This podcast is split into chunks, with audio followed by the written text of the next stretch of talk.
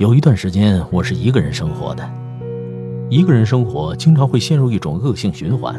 比如，一旦养成不自觉的坏习惯，就会很快习以为常；或者一旦陷入某种情绪，就很难钻出来。一个成熟的人在进入公众社会以后，要学会团队合作；然而在独处的时候，更要学会如何和自己舒适的相处，找到让自己充实快乐的方法，是孤独给予的最大课题。掌握如何提高个人生活的幸福感，或者制造良性环境，是个很重要的技能。先来聊聊基础篇。第一，出门前确认必要的物品。以前我没有这个习惯，但是吃过几次没有带钱包或钥匙的教训后，每次出门关门前，我都会强迫症似的再确认一遍。有个方法非常简单，就是默念四字咒语。伸手要钱。身呢，就是身份证，尽量藏在包里，不要放在身上。手，就是手机，提前充好电，确认话费充足。钥，是钥匙，如果有信赖的人，最好把一把备用钥匙放在朋友那儿，或者藏在办公室抽屉里。钱，当然是钱包了，不用放很多卡，有一张信用卡和足够的现金就好了。这四个随时都有可能用到，一定要每次都确认带好了。第二，出门前要记得断水断电。有过一次忘了关水龙头和马桶的抽水按钮忘了复原的惨痛经历，那个月的水费超心疼。所以独处的人尽量不要匆匆忙忙的出门，提前一些时间准备，总能防患于未然。我个人是不喜欢看电视的，电脑用完了都是直接拔电源。所以，跟水和电有关的东西都要多留一份心。看过电影《死神来了》以后，一直有点阴影。第三，做饭、洗衣服、打扫房间。如果没有时间做饭，也尽量少吃泡面等速食。家里常备点面包、饼干，也比泡面来得好。曾经买了一箱泡面，吃了半个多月，感觉整个人的状态都不好了。后来肠胃都经常不舒服。其实做饭这事儿还是挺有乐趣的，就是整理和洗碗会比较容易懒。每次不要贪多，一次学会一两道菜就足够了。对于我来说，蒜苔炒肉和炒土豆丝两道简单的菜，再配一碗紫菜汤，就可以吃得非常开心满足了。一个人的饭量少，饭菜都不需要很多，合胃口就好，方便清理。饭后一定要马上洗碗打扫，一拖就会没有止境了。残羹冷炙也要及时的丢掉，千万别想着下次还能吃。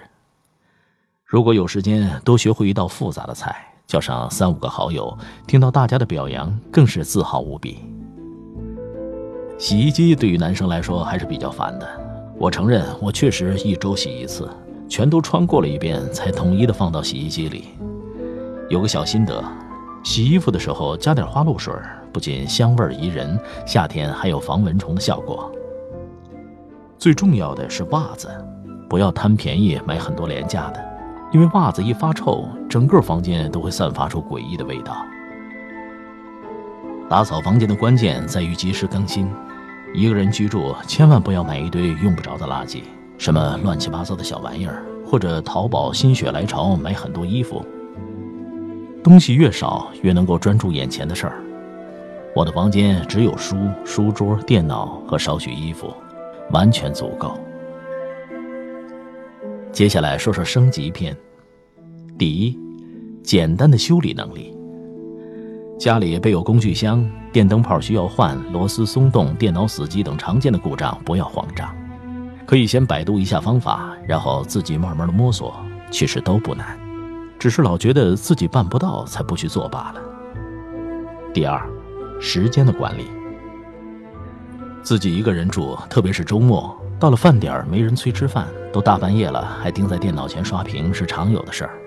这个时候安排时间的能力就特别重要，不然第二天顶着熊猫眼，一脸憔悴去上班，整体的心情都会被影响。我因为工作时间相对自由，所以晚上睡觉还是有点晚，基本上时间还是比较有富裕的。之前在单位上班的时候，每天都是固定晚上十点钟睡觉，早上六点钟起来。刷牙、洗脸、看会儿书，清醒一会儿再去上班，每天还是感觉很充实的。反而是现在经常为了工作忙到天亮，乱了生物钟，所以世事难两全。享受了自由，就要承受相应的付出。不过，如果能够养成早上比需要的时间早起一个小时的习惯，但生活将会大有不同。这一个小时可以用来小跑一段，也可以悠闲自得的吃早餐、看报纸。听听音频，看看视频，增加见闻等等，日积月累将会大有收获。第三，买东西，千万不要一次性买的太多。我总是想一个人住多买点这样可以省得下次再去。可是事实往往是这样的，要么就是当天晚上就吃掉一大半，要么就是放着很久都没有吃完，最后东西都坏了扔掉。而且买太多的话，扛起来也很累。还有一些生活日常用品没了就要马上补上，什么纸巾、卷纸、保鲜膜、垃圾袋、洗漱用品等，不要一次性一起买。一旦出现用完或者用坏的迹象，马上去补上。喜欢看书吗？如果喜欢看书，建议不要多买，可以买 Kindle 或者同类电子产品，除非是专业书或者特别喜欢的，其他娱乐类的书基本网上都有，绝对够了。我之前搬家的时候，放书的盒子整整三大盒，搬的时候可真是累得够呛，而且其中大部分还没有看完。还有很关键的一点就是药物，天有不测风云，人有旦夕祸福，家里有个小药箱挺好，备点感冒药、胃药、创可贴之类，有些小病小痛也能马上解决，而不至于自怨自艾。一个人住的时候，淘宝是个好玩意儿。但淘宝上买错东西，或者买来后悔又懒得退的时候也很多。这个时候，要是能狠下心，能扔就扔了吧，就当长个教训。如果舍不得扔，那就送人。不合适或不喜欢的东西留着占空间，看着还碍眼。另外，类似明信片和小礼物之类的小玩意儿，要么放在一个盒子里存着，要么就果断扔了。老是凌乱的放着，很容易加剧焦虑症。房间要清清爽爽，每一样眼睛都能看见的东西都是自己需要和喜欢的。连自己衣橱里不再穿的衣服都舍弃不了的人，怎么能舍弃自己的烦恼呢？第四，还有一项是定期存款。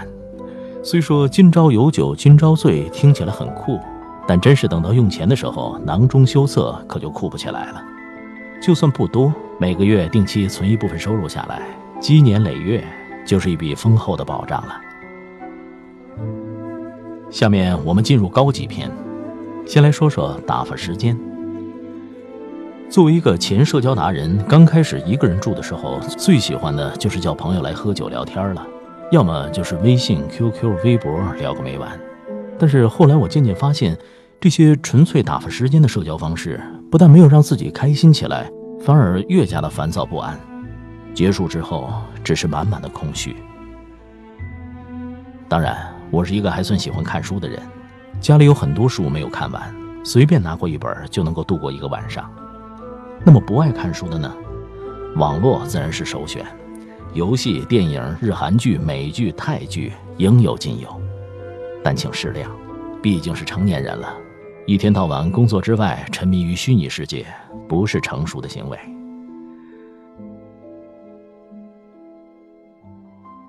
打发时间自然有很多方式，但我最推崇的还是学习。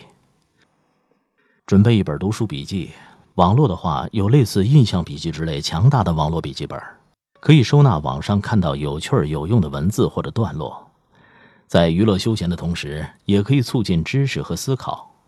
在公交车或者地铁上翻出来看看，温故而知新，化有趣有用的知识为己用，在不知不觉间提高自己。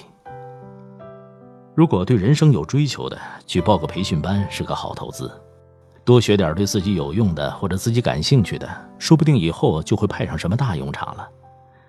比如我的一个朋友，大学的时候学了软件培训，后来竟然超越了本专业，成了一个 IT 男。舞蹈也好，语言也好，技能也好，只要是自己想学的就去学，用学习打发时间，时间也会馈赠你收获。第二，感受孤独，找到生命的意义。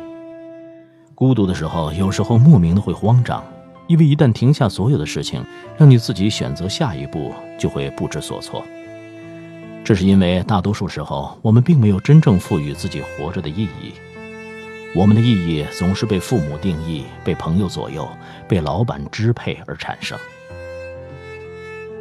这个世界上最难的就是认识自己。自己擅长什么，自己适合什么，自己喜欢什么，没有人真正确信。我们都太喜欢在别人面前表达自己，却很难静下来跟自己好好聊聊。很多时候是被别人的评价带着走，反过来看待自己的。而孤独的意义就在于，人总需要这样的时间和自己和平的共处，温柔的守望。我在冥想打坐的时候，经常静观自己，感受自己的存在。只需要静静地坐在那里，任由思绪起起伏伏，让他们来，让他们去，千万不要跟随。在这个过程中，逐渐忘却自己，慢慢的，你会觉得一切来来去去都很平静，不再急着抓住什么，也不愿意去懊恼留恋什么，想不断对自己产生新的认识和清醒，每天反省和清醒自己。并且不断的去尝试那些新的想法和思考，生命就会逐渐走出它自己的意义。其实生命本没有意义，天地眼里，生命出现消失又有什么区别呢？然而对我们来说，找出自己的出路，让自己不遗憾、不后悔，潇洒而发自内心的说：“我过得很好”，这才是最大的意义。最后一个建议。尽管一个人生活，也请不要过得独了；尽管独处，也不要成为孤家寡人。最好是有人惦记着你，同时你也会惦记着人，不管是朋友、恋人，还是亲人家属。如果电话好久没有响起，请主动打出。心中有爱，会让你更强大。